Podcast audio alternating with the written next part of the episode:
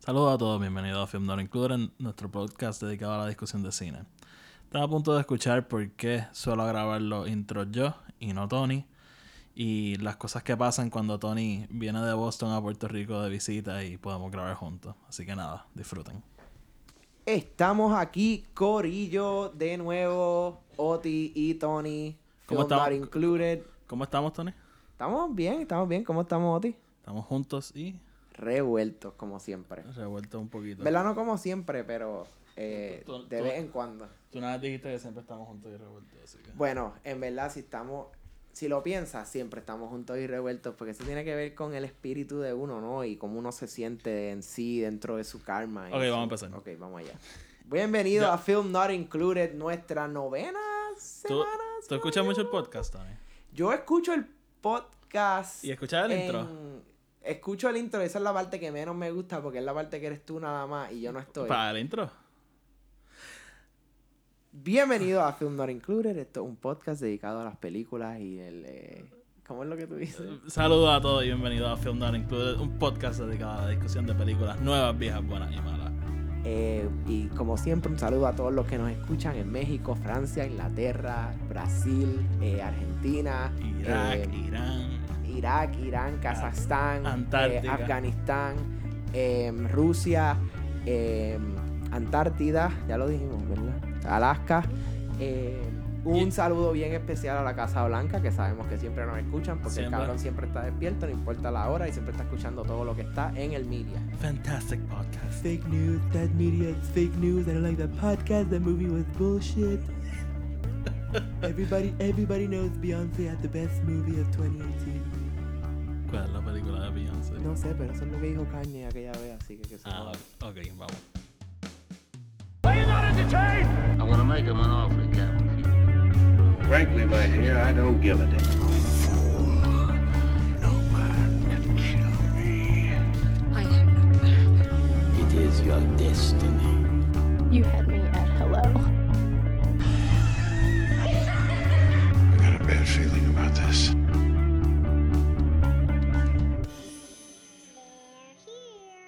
Vamos Mira, allá. yo, yo te tenía un curveball, Tony. ¿Cuál es el curveball? Ayer yo escuché algo que me dio risa y después lo, me quedé pensando y le dije, holy shit.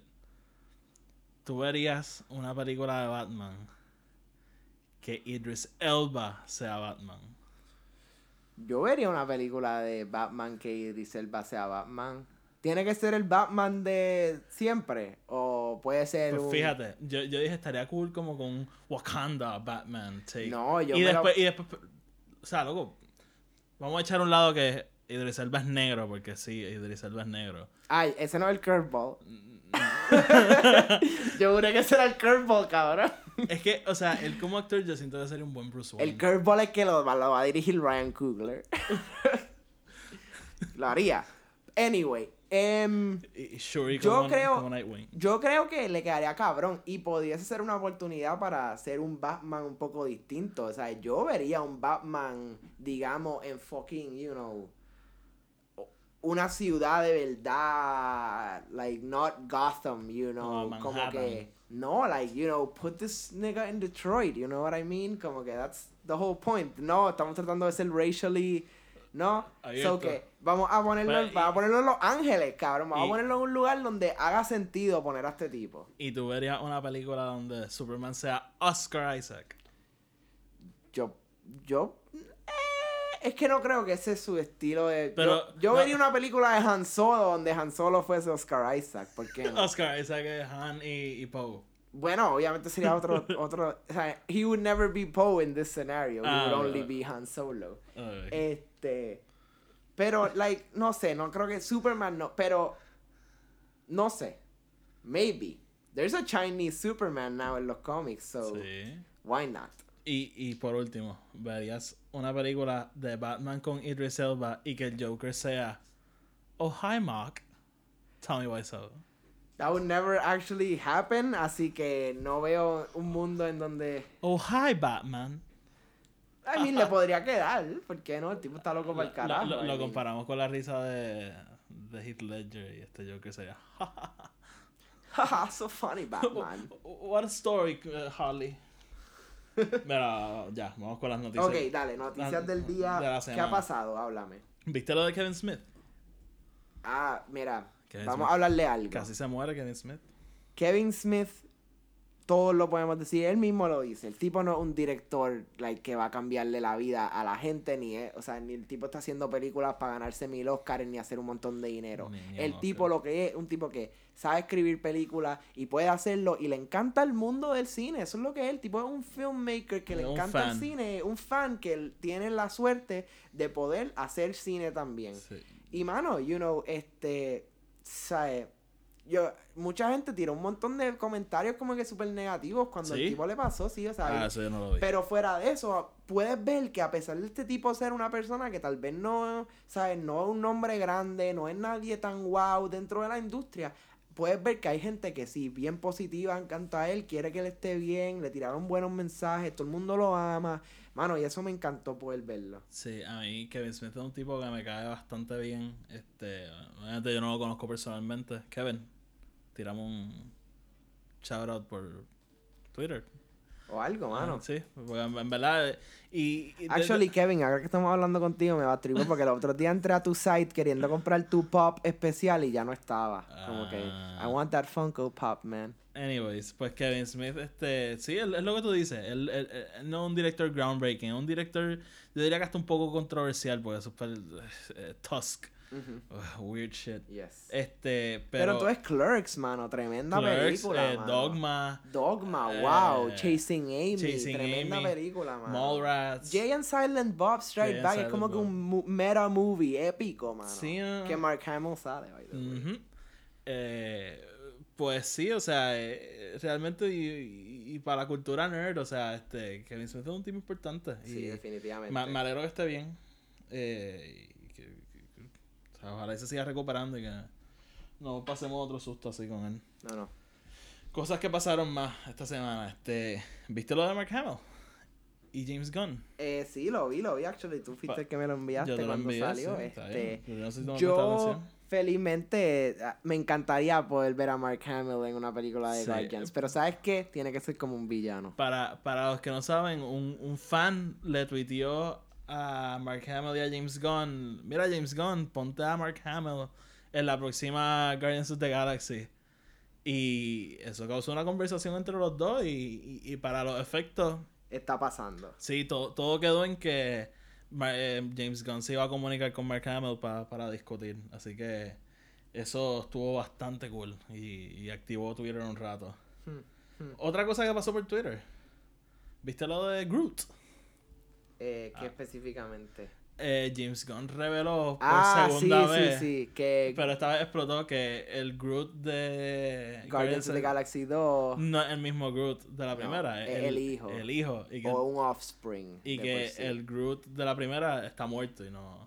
No es el mismo. ¿Tú, ¿Tú lo viste como que era el mismo? No, yo siempre lo vi como un personaje completamente nuevo y yo creo que fue porque él lo dijo, o sea, esto iba eh, tienes que entender, por lo menos en el en el en la cultura cómic colectiva, ¿no? Que uno sabe la historia detrás de quién es Groot y su personaje. Este tipo estos personajes son un ancient being que tiene un collective knowledge, wisdom, o sea, ellos ellos entre sí todos tienen una mente conectada. So que este personaje sí puede tener tal vez un poco de memoria y algo de lo que fue el otro Groot, pero en sí es un personaje nuevo. Personaje nuevo, sí. Este, si lo, si lo vemos en Guardians, o sea, sí, a mí me chocó de repente, pero me duró dos segundos porque no, tiene todo el sentido del mundo. Ah. En, en Twitter siguieron pasando más, más cosas. Más mira. cosas, O- Otra más historia cosas. de, de Twitter.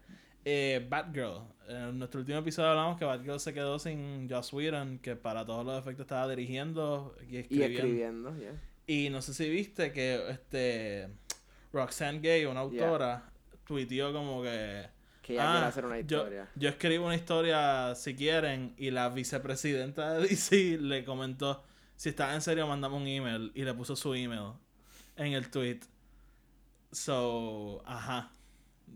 Me, Wow. pare- me parece un poco desesperado. Bueno, pero es que ella es tremenda escritora y escribe cómics también, así que sabe el mundo de El- cómics. El vamos a, escri- vamos a mandarle un email nosotros con nuestra yo- idea de DC. ¿Por qué no? ¿Por qué no? Este, ¿tú, ¿Tú has pensado en quién tú crees que debería escribir este Batgirl? I mean, yo siento, yo he- lo he pensado antes y ese, yo siempre lo he dicho que tú tienes esta, esta gente tan y tan creativa dentro de la industria de cómics y ni siquiera trata de buscarlo. gracias. O sea, Gail Simone ha escrito uno de los mejores runs dentro de Batgirl que existen. O sea, que existen. O sea, no, ella revolucionó al personaje y tú no tienes ni la decencia de escribirle un email para por lo menos que te escriba un draft. Escríbeme un párrafo de qué pasaría en esta película y yo busco a alguien que me escriba el diálogo y todo lo demás. That's fine si tú quieres buscar otra persona, pero mano, tú tienes esta gente tan y sí hay gente como digamos Scott Snyder, él desde el principio ha dicho que él realmente no está interesado en escribir guiones Sí, de no es lo mismo, o sea, no- Él- no- no no es el mismo. estilo de él. Pero tiene esta otra gente que por ley lo pueden hacer. Frank Miller. Frank Miller escribió sus propios guiones para Sin City. Y estuvieron hijos de puta. O sea, porque el tipo tiene una, una mente visual. O sea, yo, yo todavía no entiendo cómo el mundo de superhéroes no ha tenido esa decencia de Yo- traer esta gente a... Yo, yo siento que, que hay un divide entre. Y, y, y- at- ok, Siento que hay una división en que no, él, él es el que escribe los cómics o ella es la que escribe los cómics y, y no la podemos usar para esto. Eh, yo te, te lo enseñé. Yo apunté a Gail Simone también. Que, Gail Simone, mano, ella- Hope, Hope Larson y, y- su hermana también y- que están escribiendo el run de ahora. O sea, y, y, y Ga- Gail Simone, lo que me gustaría de Gail Simone es que conoce el universo. Ella ha escrito Wonder Woman, escribió Birds of Prey, Batgirl, escribió un issue de, no sé si un issue o un run de JLA. Ujú. O sea, why not?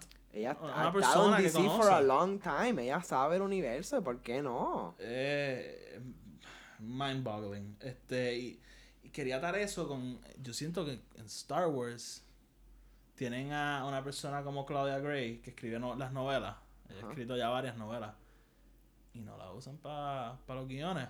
O al mismo, este, ¿cómo se llama el de Rebels? El director de Rebels. Ah, em, está Simon Kimberg, Dave Filoni. Dave ¿cuál es el Filoni. Dave Dave, Filo- Filoni se Dave- va ahora. Dave- ya que la no, serie acaba, él no quiere hacer No, más nada de Star hacer- Va a Wars. ser otra serie. ¿Sí? otra serie. Yo pensé que había Va- dicho que no. No, no, no, va, a Uh, ser, va a ser otra serie. good, Va, a ser otra good, serie. porque Pero. Dave Filoni es estudiante de George Lucas. Sí. ¿Por qué él no está haciendo más en las películas?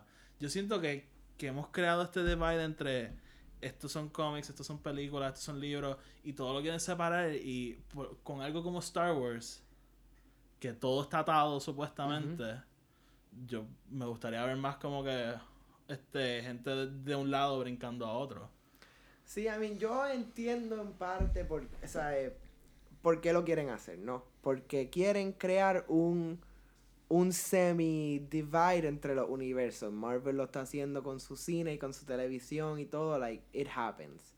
Pero yo sí no entiendo por qué no pueden traer una persona simplemente para que, aunque sea un creative vision, porque, mano, Ujú. Geoff Johns no está overseeing todo lo que está pasando en el DC Universe. El tipo ahora mismo está tratando de enfocarse un poquito en el entertainment side. A la que trajeron al otro tipo, pues lo puede hacer menos. He's only writing one comic book series para DC, que es Doomsday Clock. y si no me equivoco él puso un tweet de que de que se iba a demorar un poco o algo eso ya me lo inventé No sé, es posible. Yo, yo no lo he, no, no he seguido mucho sus tweets, lo sigo, pero no lo he visto Sí. recientemente, eso no sé. Y es posible, porque ¿por qué no? Tipo, tiene un montón de cosas en su cabeza. Ujú. Pero entonces a la misma vez tiene unos cabrones como, mano, Dan Jurgens, Mark Wade, Scott Snyder, que están escribiendo 6, 7, 8, 9 series a la vez. Y, mano, los tipos son unos duros, porque tú no puedes poner una persona de esta a más o menos dirigirte el creative... Yo, a mí lo más que me molesta es cuando empiezan a traer, o sea, ¿por, por qué no pueden hacerlo como un creative team? O sea, como un TV writing team, donde hay un head writer, hay unos minor writers, y todo es como que tratando de crear estos universos. Y de ahí pueden salir los guiones, pero lo tienen que hacer como un tipo de laboratorio, ¿tú me entiendes? No pueden hacerlo como que, ah, ok, so si, si Ryan Coogler va a dirigir esta película, pues él tiene que ser el que la escribe. O si los Sí. rusos van a dirigir esta película, pues significa que eh, McFreely y este otro, Mark, que son los que tienen que escribir la película, que son los que la escriben todas. sí That's how I feel. Sí, ¿no? Yo pienso más o menos igual que tú. Yo creo que en ese sentido Marvel yo creo que está bastante adelante. Está mucho más adelante que DC. Que, y, y, Pueden hacer y- mejor y- y que. Star Wars también. O sea, pueden hacer mucho mejor trabajo. eh, sí, ¿no? Eh, era, otras cosas que pasaron. ¿Qué pasó? Infinity War. Infinity War, la adelantaron y esta es la primera vez que cantó en el episodio. Esta es la primera vez que Antonio canta en el episodio. Ya, 15 minutos en. Me tomó Sí. Eh, yo te, te estaba diciendo antes de empezar a grabar. Yo esta misma semana estaba pensando que quería sacar un pase de, de prensa. Yo, yo no tengo idea de cómo se hace eso. Pero porque honestamente ya me estoy desesperando y quiero ver Infinity War Claro, antes de tiempo. ¿Por qué no? Y en eso salió la noticia de que habían adelantado Infinity War. 27 de abril a nivel mundial. ¿Tú tienes alguna teoría de a qué se debió ese adelanto? Yo creo que simplemente ellos están. eh, eh, eh, eso ya proba- estuvo planeado probablemente desde hace un montón de tiempo. Vi- ¿Viste cómo lo anunciaron? Eh, con los tweets de Robert Downey Jr. sí, sí. Fue una cosa bastante cheesy. Sí, Eh, pero yo. Pero estuvo brutal. Pero estuvo cómico. Yo creo que simple. Ya, that was planned for a long Para- time. Y probablemente fue que se vieron como que en este momento donde, mano, la película tal vez ya estaba terminada y la querían sacar y. You know, Baby también es un marketing ploy simplemente para tratar de sacarle más chavos, ¿tú me entiendes? Porque toda la gente que ya ha comprado taquillas para Opening Weekend significa que sus taquillas no se van a transferir para el weekend de después, probablemente se quedan para ese weekend que la compraron. Mm. So ahora van a poder sacarle mi- millones más de dólares a la gente que va a ir ahora el real opening weekend y opening week, porque ahora van a tener una semana, un run de una semana completa. Yo- That is a millions, millions and millions of dollars. Aquí en Puerto Rico sale el 26. Así que yo la veré un día antes que tú. ¿Sí? Bueno, yo Eh. todavía pudiese conseguir para verla el 26, porque allá tú la puedes ver el 26, pero en Select Cinemas. Sí, So, sí, yo sé que sí. Yo sé que hay sitios que a las 10 de la noche la dan. Y...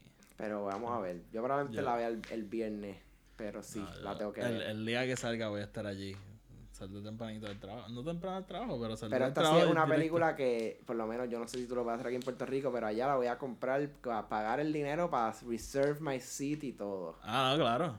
Hay que hacerlo. esto- o sea, esto- esto no puede ser así como que vamos a llegar a ver qué pasa. Yo, yo, yo, yo empiezo a trabajar mañana específicamente para poderme comprar una taquilla. Bulla, papo, tú eres el duro. Sí. Tú sabes lo que es. Eh, si no, yo, mi teoría es que, no sé si tú sabes que eh, Solo y Infinity War habrían a semanas. Yeah. Yo creo que dos semanas o una semana una a la otra.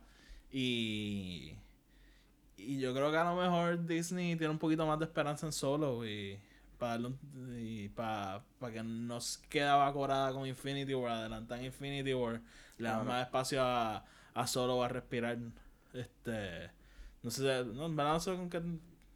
Me encantaría hacer pana de Kevin Feige y preguntarle, pero. Te lo digo, mano, esto lo tenían planeado desde hace mil años. Sí, no, óyeme, y con el hype de, de Black Panther. Mmm, más todavía. Ey, o sea, y más, esto, esto es Black Panther 2. O sea, sabemos que gran parte de, de la de- película va a eh, ser en Wakanda. sí. sí.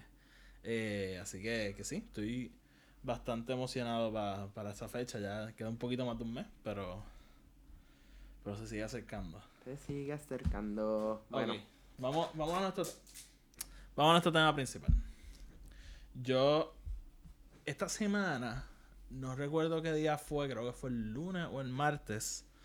Yo estaba viendo The Godfather en AMC. La, la estaban dando y la puse. Y con todo y que tenía anuncios, con todo y que es censurada, mm, la vi completa. Y te estaba diciendo, Tony, que yo había olvidado lo buena que es esa película. O sea, no, no que lo había olvidado, pero yo creo que uno lo da por sentado. Como que uno simplemente sabe que son una de las mejores películas que han hecho en la historia de la humanidad. claro. Y, y, y ya. Y uno ni lo piensa mucho, pero me puse a verla y. Y eh, realmente, o sea, ya- no se hacen películas como esa. No, Y- es cierto. Em, esto es una época que ya desde su desde el principio ya el em, you know, está creando buenas películas y el Godfather es de para mí, por lo menos uno de los biggest accomplishments de esta era y lo que en realidad explotó un género de cine prácticamente completamente nuevo, ¿no? De crime, del, de sí. Martin Scorsese cinema, you know what I mean? Este, Francis Ford Coppola style thrillers about the mafia y eso. Em, esto fue lo que empezó Sí, esta no, generación, si- ¿no? sin Godfather no hay Goodfellas, no, No, hay no hay casino. nada, no hay casino, no hay The Departed, no hay No. nada de esto, no existiría. Em, Yo. El, ya leyeron el título, ¿saben? Este episodio, vamos a estar hablando del cine de los 70. Yo, por mucho tiempo, desde que estoy súper metido en esto del cine y eso, ¿Desde lo, lo. Me he dado cuenta que, que la, mi década favorita del cine es los 70. Seguida por los 90, que a lo mejor en algún momento le hacemos un episodio. ¿Por qué no? Los 70, eh, para dar un poquito de trasfondo, los, los años antes de los 70, los 50, los 60, no, no fueron las mejores décadas de cine. No, no, el cine tuvo su gran auge, ¿no? El golden era of cinema, eh, ¿sabes? Básicamente en los 20, los 30, luego viene el sonido y, y la música dentro de la película, eso la explota más todavía. Pero ya en los eh, sea, 50 y 60 con la televisión, con otros avances tecnológicos, el cine empieza a decaer eh, prácticamente. Y no es hasta el final de los 60 donde se ve una... Primero se ve un, un aumento bien grande en el cine europeo, porque hasta ese momento casi todo el cine era americano de los 20, de los estudios de Chaplin y esta gente. Em, se ve mucho más cine europeo aquí, ¿sabes? Los 50 y 60, la nueva ola francesa, los italianos, ¿sabes? Todos estos nuevos géneros de cine y el cine americano empieza a hacer su boom, empieza a traer otra color, empieza a traer este más sonido, empieza a crear estas cosas como, qué sé yo, eh, Panavision, Technicolor, cosas así que empiezan poco a poco a recrear este, esta magia del cine, ¿no? Ujú. Em, aquí es donde las películas empiezan a usar los primeros efectos especiales, que en este, en este caso era half practical effects, half special effects. Este, y cre- o sea, e- e- esta época es la que convierte al cine. O sea, si en esta época el cine todavía estuviese siendo eh, Hi, dear, you wanna know? You know, como que este tipo de película bien mala de los 50 y 60. Sí, no, y eh, ojo también, o sea, tampoco es que en los 60 hay malas películas. en No, los no, 60 no, no vimos estoy diciendo eso. 2001 A Space Odyssey, este, course. Lawrence of Arabia. Por eh, eso, el final de los 60 es el que empieza ya a transformar Sí, yo, yo, yo siempre todo, tengo ¿no? una teoría de que el, decir que una década, el movimiento de una década empieza en el año cero y acaba en el año nuevo, yo siempre lo he encontrado bastante misleading. No, no, yo así. creo que desde, desde el final de la década anterior y el, prin- Claro. y el principio de la otra uno ve ya los, los rasgos. Y efectivamente, o sea, Space Odyssey sale en el 68, Rosemary's Baby sale en el 68, The Good, The Bad and The Ugly, 66. Claro, no, y empiezas a tener ya películas que están específicamente dirigidas a generaciones más jóvenes. The Graduate en el 67, cosas de guerra en el 70 y, los, y en el 68. O sea, empiezas a hacer cosas dirigidas a una nueva generación de películas, ¿no? De gente. Sí, el, pero entonces co- como, te- como estaba diciendo, o sea, los 60 no, no es recordado por la mejor década, aunque ya dijimos, bueno, tiene buenas películas. Claro. Entonces en los 70 vemos como un, un, un boom creador. O sea, en, los 70 realmente vemos los inicios de, de estos directores, estos creadores que, que se convierten en leyendas. Ujú. O sea, en el, los 70 salió Star Wars. O sea, ahí vemos el origen de, de George Lucas y desde antes de Star Wars con American Graffiti y THX, eh, Steven Spielberg, Jaws, eh, Close Encounters. O sea, Steven Spielberg, sí, el director, él es el director de los 80. Of course, of Pero course. desde los 70 ya estamos ya le viendo. estaba haciendo cosas, ¿no? Sí, definitivamente. Y esta es la generación que empieza a traer directores que están eh, creando su nombre. Así que, ¿sabes? Stanley Kubrick empieza a crear su nombre. Francis Ford Coppola empieza a crear su nombre. Milos Forman empieza a crear su nombre. eh, William Friedkin empieza a crear su nombre. Directores que ya en los 80 son los nombres más grandes dentro del cine. En los 70 que ellos empiezan a hacer sus películas, ¿no? O sea, y, you know, es poco a poco. Y como tú dijiste, estos directores van a todavía ir creando sus cosas más adelante. ¿Sabes? Porque Steven Spielberg, sí, los 80 fue donde él hizo su Claro. nombre. Pero coño, el 77 él también hizo Close eh, Close Encounters. O sea, Close 75 Encounters es... Jaws. O sea, exacto, Joss, mano, que Joss le perdió a, Phil, a Milos Forman for One Flew Over the Cuckoo's Nest. Yo, Y que otra película también, hija de puta. yo creo que los 70 es la, la década de los directores hacer lo que pueden con poco presupuesto. Porque tanto Joss y Star Wars son famosas por eso, porque no, no tenían nada de dinero y se las tuvieron que inventar ahí. Esta es la época donde los directores jóvenes em- están creciendo con la televisión y con gente, ¿sabes? El Space Race, cosas así que les crean un- una inspiración para hacer historias nuevas y los directores viejos están creando su arte ya, o sea, o sea vienen creando artistic movements. Sí. Eh, ¿Qué te iba a decir? Eh, ¿Tú tienes algún director así que, que te gustaría destacar de, de esta década? Hemos dicho muchos, pero a lo mejor uno favorito. Mano, es que, o sea, los- son dos, son dos. De esta época de los 70 son dos y tienen que ser Coppola y Kubrick. Coppola. Pero, ah, ¿no crees que Kubrick a lo mejor es más de los 60? es que, o el- Kubrick es de los 60, no, no te lo voy a decir, pero en el 71 hizo para mí su mejor película, que es A Clockwork Orange. Y, sea, fue el momento donde yo, para mí, fue la película donde yo dije, anda para el carajo, este tipo tiene un tipo de problema psicológico, claramente. En el 75 hizo Barry Lyndon, que otra película que yo encuentro hermosísima, especialmente escrita, no sé por qué, pero es que la encuentro tan bella. Y desde antes de eso, la película salió mucho, salió en el 80, pero The Shining, él la empieza a crear al final de los 70 y todavía tiene esta influencia de los 70. It's not an 80s movie. Tú no puedes ver The Shining como un 80s movie because it's not No, an 80s movie. Sí, es- es lo, lo que te Es acaba- un 70s movie. es- so es- que- es lo que te acabo de decir, o sea, englomerar el movimiento de una década No, sí. entre 0 y 9 es difícil, o sea, hay que se, se, se expande un poco más. Y obviamente él hizo su nombre en los 60 con Spartacus, One Eyed Jack, Lolita, Doctor Strangelove, que también son películas wow, que te cambian la vida, pero en los, para mí los 70 es él at his very best. ¿Qué- ¿Me quieres tirar algo? que te quiero tirar? Mira, si, si entran a nuestra página www.filmnotincluded.com van a ver que yo tengo en mi lista de mis dos películas favoritas. Eh, ay, tengo a 2001 Space Odyssey y, y The Shining. Real, para mí The Shining es la mejor película de miedo. Eh, a lo mejor ahí con Halloween y, y 2001 Space Odyssey sería un episodio completo y, y muy pronto porque este año cumple 50 años. Este año cumple los 50. Ajá. Pero yo no me considero un fan de Stanley Kubrick. Hay Kubrickisms Que a mí no me... No te gustan. Y yo he visto Clockwork Orange dos veces y las dos veces no, no ha conectado conmigo, pero de ninguna forma. ¿Has visto sus otras películas? Claro. Bueno, pues Eh, no sé qué decirte. de- de- Tú tienes problemas psicológicos. De, claramente. de sus ocho películas son. Sí. Yo creo que son ocho. que sí. Yo, la única. Y, y- y conectan, o sea, grandemente conmigo. Son esas dos. El resto. No. No son para mí.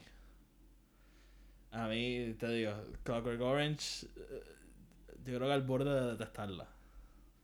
¿Has visto Ice White Shot? Claro. Tom ¿Te Cruise gusta? Es bien rara. Es bien rara, pero te gusta. Eh, no y, es bien rara para ser Stanley Kubrick, es rara. No, no me encanta. Hmm. No puedo decir que me encanta. Está bien. Ah, bueno, no te preocupes. No, este. Pero, anyway, volviendo a los 70. Sí. So, el, el new Amer- lo que llaman el New American Wave, New American Hollywood, New Cinema. Empieza al final de los 60, como ya dijimos. Eh, la primera película que sale es Bonnie and Clyde, que con Warren Beatty y Faye Dunaway. O sea, es la película que ya está catando a jóvenes, a gente, a un younger audience demographic. Em, y, y sigue hasta los 80, ¿no? no la, la época la acaba Steven Spielberg, básicamente. Pero, sí, tremendos actores han salido de esta generación, no Al solamente Pacino. directores, eh, oh, Carrie Fisher, eh, Mark Hamill, Harrison Ford, John Travolta, em, De eh, Jack Meryl, Nicholson. Mer- Meryl Streep, Jack Nicholson, Rip Torn, o sea, Susan Sarandon, Eh, un montón de gente salió de esta Y, época. y- y, eh, actores como Sylvester Stallone, que a lo mejor que hicieron lo hicieron en esta época. Como Sí, estábamos hablando hace unos, hace unos episodios, Rocky. Rocky Claro. para mí es un... O sea, yo siento que la gente no, no, no se discute lo suficiente. O sea, Rocky para mí es de las mejores películas ever made. Definitivamente. Y atando con esta época, yo, como, como estaba diciendo, o sea, no se hacen ya películas como esta. Como The Godfather, como Rocky, como, como Halloween, eh, como, como cualquiera, o sea, y para bien o para mal, o sea, no, no- yo no, no voy a ser esta persona que dice, no, las películas de ahora no son buenas, porque la mayoría de nuestros episodios han sido de películas modernas. Este, así que tampoco voy a negar que, que me gusten Claro. pero eh, son diferentes. Yo siento que, que en, que en los años 70 se, se desarrolló una forma de, de contar historias, de, de dirigir, de, de eso mismo que estábamos hablando, o sea, de trabajar con lo que había, porque no habían presupuestos infinitos para hacer películas, o sea, creámoslo o no, o sea, la primera Star Wars es una película de presupuesto bien bajo. Claro. Y se le nota, o sea, se nota que hay cosas que, que tuvieron que improvisar y, y trabajar con lo que había. Y, y yo siento que eso es parte de la magia de, de esta década. Definitivamente yo lo acepto. Lo acepta. Lo acepto. Porque es verdad. Sí. ¿Tú, tú eres fan de Sidney Lumet? Sidney Lumet como escritor es uno de los mejores guionistas que yo eh, encuentro y eh, he aprendido mucho de él en cuanto a escribir. Como director. Como director siento que también es un buen director, pero es para una audiencia bien específica. Sí, a, a mí Sidney Lumet es un director que me gusta mucho. Yo, sí, yo, yo siento que, que también, eh, como a veces yo trato aquí de, de hablar de gente que siento que no se habla mucho. Y Sidney Lumet, yo siento que uno de los grandes Sí, que no, o se habla sea, tanto, o sea, Dog Day Dog Afternoon. Day Afternoon, por favor. Esa película es... Mira, yo te voy a hacer un cuento. Yo, yo tengo unos panas que, que cu- cuando yo estaba de, de intercambio en España, yo tengo un pana que yo, yo puse esa película y me dijo, ah, es que a mí no me gustan las películas así tan viejas. Pero se quedó viéndola. Y, y se quedó, y se quedó pegado y... Y al final me dijo, mano, esta película estuvo bien cabrona. Y yo, yo sé que sí. No me lo tenías que decir. O sea, y, y vamos. Bueno, loco, pero anyway, fuera de eso, Serpico, cabrón. Serpico. Serpico épica. Sí. Eh, no, eh, este es el, ¿sabes? ¿Tuviste Child's Play, su película? No. Siempre la confundí con la otra. Con la Child's otra Child's Play. Pues esta Child's Play a mí me gusta mucho más que la otra Child's Play porque es más drama, ¿no? Pero... Son, dos- em, son dos cosas diferentes. Sí, pero obviamente quiero decir que es el drama, no el drama de Sidney Lumet de, oh, you know, no es Serpico, you know what I mean? Network también me gusta. Sí. Sí. Pero- Es bastante relevante. hoy. So, obviamente tú dices Sidney Lumet y lo primero que tú piensas es 12 Angry 12 Men. y es como que, man, ¿no? o sea, También. es, es su mejor película, obviously. But, Pe- Pero mira, eh, para la gente que le gusta nuestro nuestro contenido usual de películas de superhéroes, en el 78 que vimos, 90 Eh. este, su- Donner's Superman. yes, Richard Donner. Richard Donner's Superman. Sin esa película, yo no sé cómo serían las películas de superhéroes hoy en día. Es cierto. Eso es, para mí, yo creo que es como que el, el- el papá de, de, super, de la película de superhéroe moderna. Sí, es verdad, es cierto. Y la persona que le dio el primer trabajo a Geoff Jones. A Jeff Jones, Jeff Jones, llámanos. Jones, por favor. Te queremos ayudar. Ahora, sí, obviamente tú piensas en Richard Donner y lo primero que piensas es The Goonies o whatever, pero, o Lethal Weapon, que también épica, pero sí, en el 78, Superman, Christopher Reeve, para mí Christopher Reeve como que nació para ser Eh, eh, Superman. él es Superman. Y fuera de poder dirigir una buena película de superhéroe, una tremenda película de horror, The Omen, dude, hello, The Omen, wow. eh, oh, se llama hablar de películas de miedo, The Omen. Texas Chainsaw Massacre. Que por si no lo saben, esa película está en la biblioteca del Congreso. Una película de, de un tipo que mata gente con una sierra eléctrica. Yo creo que eso dice mucho. De, de horror también es Alien. Dice mucho de mucha gente. ¿Qué? Jaws. Que a lo mejor ya no da miedo, pero pregúntenle a la gente que, que la vieron cuando salió, que le- les daba miedo hasta ir al baño. Ujú. Eh, realmente, o sea, esto fue una década que, que adelantó todo. O sea, yo creo lo, cogió el cine desde su punto más bajo y lo llevó a su punto más alto. En cuestión de unos años. Sí, definitivamente. En menos de 10 años explotó. Sí.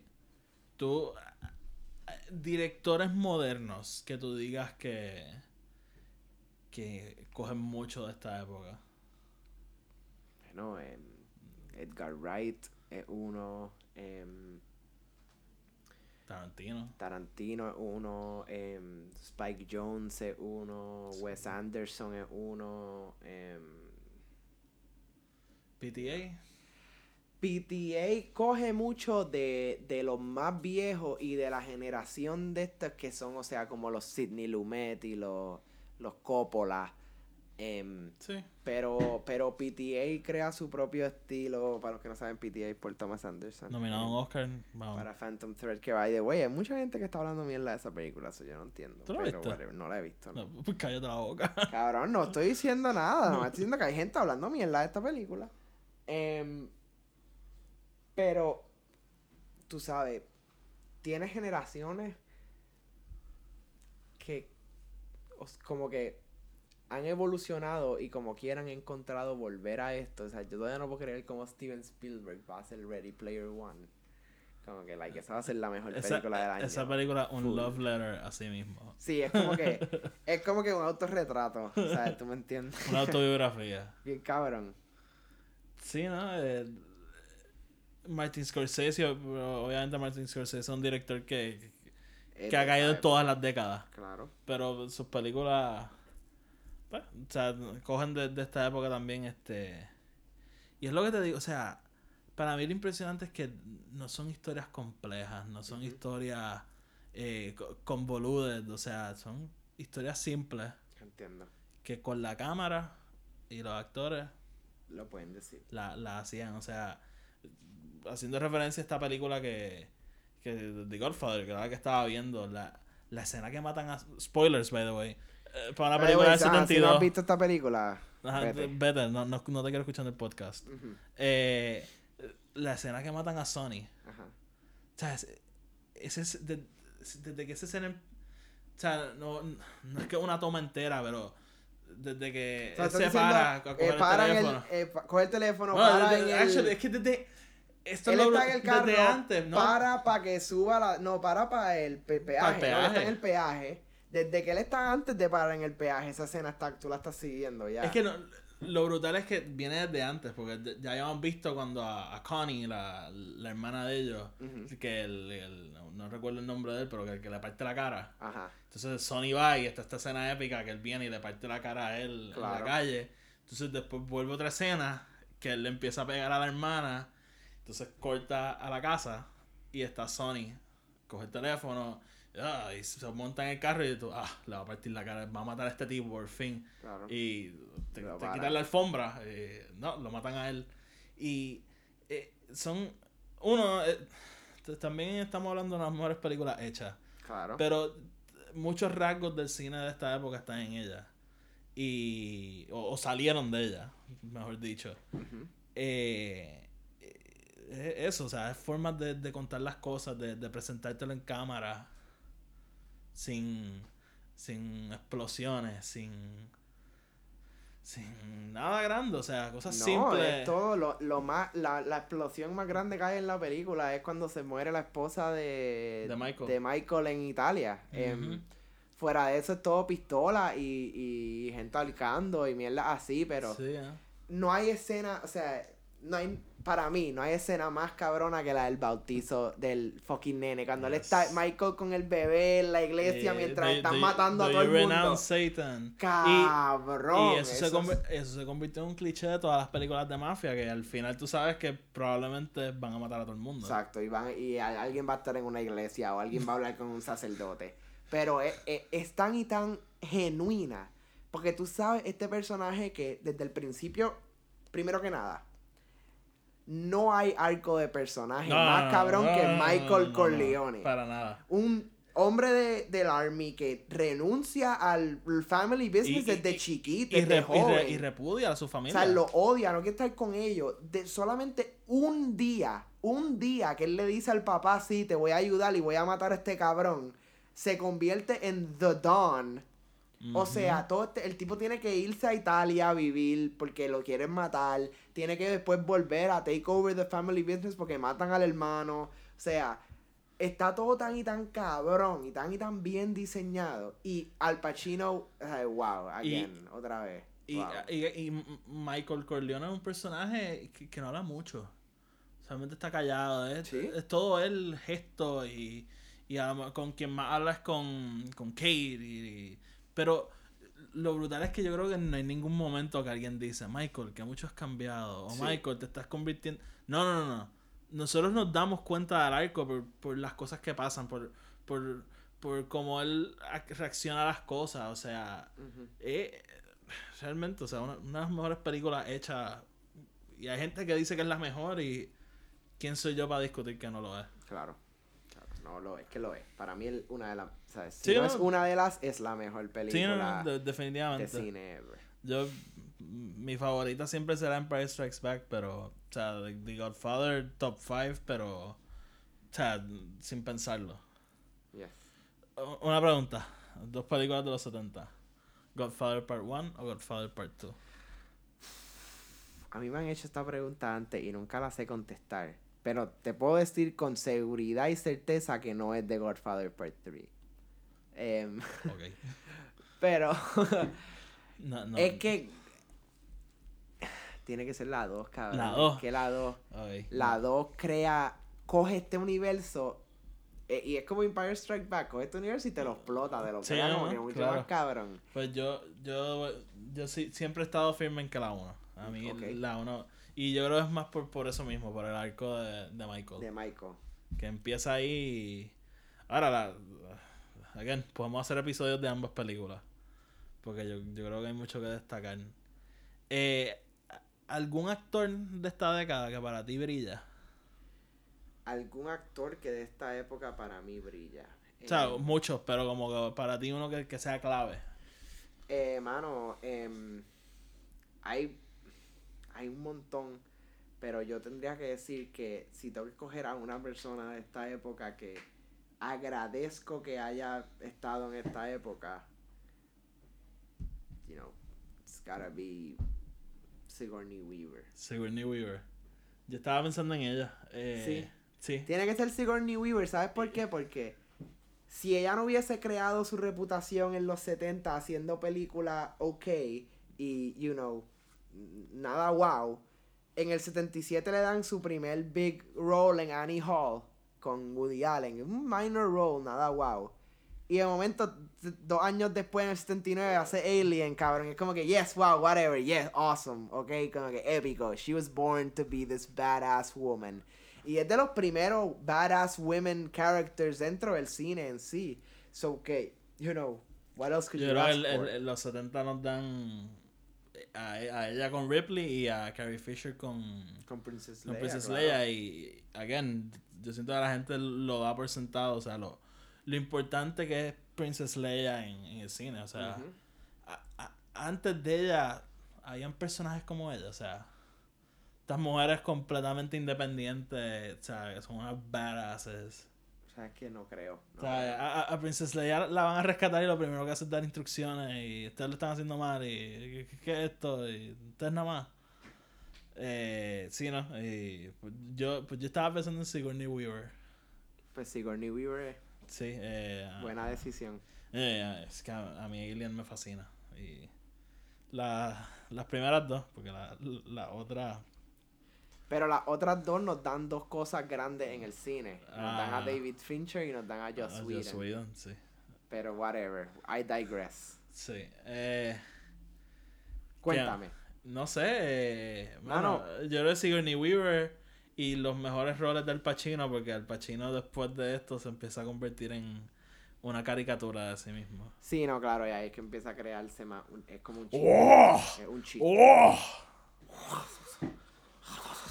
Pero tenemos otras actrices, ¿sabes? Diane Keaton, Susan Diane Sarandon, Keaton. Meryl Streep. em, como tú dijiste ahorita, Sylvester Stallone, em, Gene Wilder, eh, Gene Wilder. eh, Warren Beatty, este, o sea, James Caan, Ha- Harvey Keitel, este, Robert De Niro. Martin Landau, cabrón, dude, Marlon Brando, como que hello. Pero Marlon Brando ya en los 70 era Dios. Yes, I know, pero, you know, he's still Marlon Brando, you know what I mean? nos dio Apocalypse Now. Fue Jor-El en Dude, Superman. Jeff Bridges también en los 70 ¿Sí? empieza a crear su nombre, sí. Eh, Robert De Niro. Clint Eastwood, Asshole. Robert Duvall, Pero Clint Eastwood ya era Danny The Man DeVito, with No Name. Jamie Lee Curtis. Todo el mundo. Los 70 es la... Los 70 es los Beatles del cine. Jodie Foster es lo mejor que ha sacado en los 70 porque En empezó a Taxi hacer Driver. películas Taxi Driver, cabrón, y después de eso she's God. No, no hemos visto mucho de ella recientemente. Es Estaba bastante quiet, aunque di- dirigió una película no hace mucho que no Y- fue tan buena. Y dirigió un episodio de Black Mirror. Si no han visto Black Mirror, tremenda serie. Sí. Te la recomiendo. Y, y el episodio de ella es muy bueno. Sí. Dirigió también episodios de House of Cards y Orange is the New Black, si Sí. no me equivoco. No, no, eh, no Pero a mí me, ya me gustó en Elysium. em, En Elysium. esa Sí. es la segunda película Sí. de Neil Blomkamp Con, Mm. con Matt, Dam- Matt Damon. La semana que viene vamos a estar hablando de él. De Matt Damon. ¿No? De Neil Blom- Neil Blomkamp. Yep, Ajá. yep, vamos a estar hablando de él. Sí. No sabes por qué, pero vamos a estar hablando Pero de él. vamos a estar hablando de Sí, él. Tony no sabe qué está pasando. Bueno, mi gente, ¿tiene algo más que decir, Tony? Eh, tengo que decir que si no fuese por los 70, yo no creo que yo hubiese querido estudiar cine, así que yo se lo agradezco a esta época porque me dio un más, más que miles de inspiraciones. Sí, ¿no? Yo estudié contabilidad y leyes. Pero lo década del cine, eh, esta década en el cine para mí es una de mis, no una de mis favoritas, es mi favorita. Again, no, ya no se hacen películas como ella. A lo mejor en algún momento volveremos y, y ojalá, porque yo, creo que, que ahora mismo hace falta eh, volver a esa magia porque el- yo a veces siento que la estamos perdiendo, a veces no. eh, Veremos. Si no han visto Annihilation, vayan a verla. Bueno, no me voy a cansar de promocionar esta película. ¿Oíste, Tony? Si no has visto Annihilation, que vayan a verla. Ah, bueno, pues la voy a tener que ir a ver. Está ahí.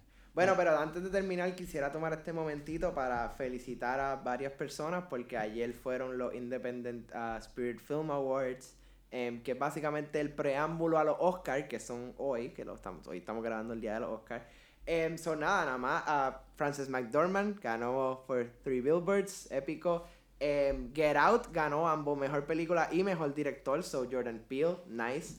Mejor primer guion para Kumail Nanjiani y Emily Gordon de Yeah. Big Sick. Este, no te voy a decir quién ganó Best Cinematography, pero no fue Roger Dick, él no estaba nominado, tranquilo, pero Call Me By Your Name ganó mejor cinematografía. Ex- Independent, Independent Film Award. Excelente cinematografía, by the way. Independent Excelente Film cinematografía, by Award. the way. También eh, Timothée Chalamet ganó mejor actor, eh, Best Male Lead. Yo qu- quiero. Yo creo que Shape of Water no va a ganar tanto como estamos pensando. ¿Tú crees? Yo no, yo no, yo creo que le va- hay otras que le van a ganar definitivamente. Yo, yo creo que Get Out va a ser el push. Yo, yo estoy contigo, no veo por qué no. Pero también hablando de eso, eh, mejor guionista le- se lo dieron a Greta Gerwig por Lady Bird, que yo creo que también bien merecido, porque Sí. muy buen guion tiene esa película. Yo, pues yo creo que eso va a ser un upset y creo también que Timothy Chalamet podría ganar. No, cuando lo escuchen probablemente ya vamos a saber quién ganó y todo. Y by the way, voy a estar live tweeting los Oscars.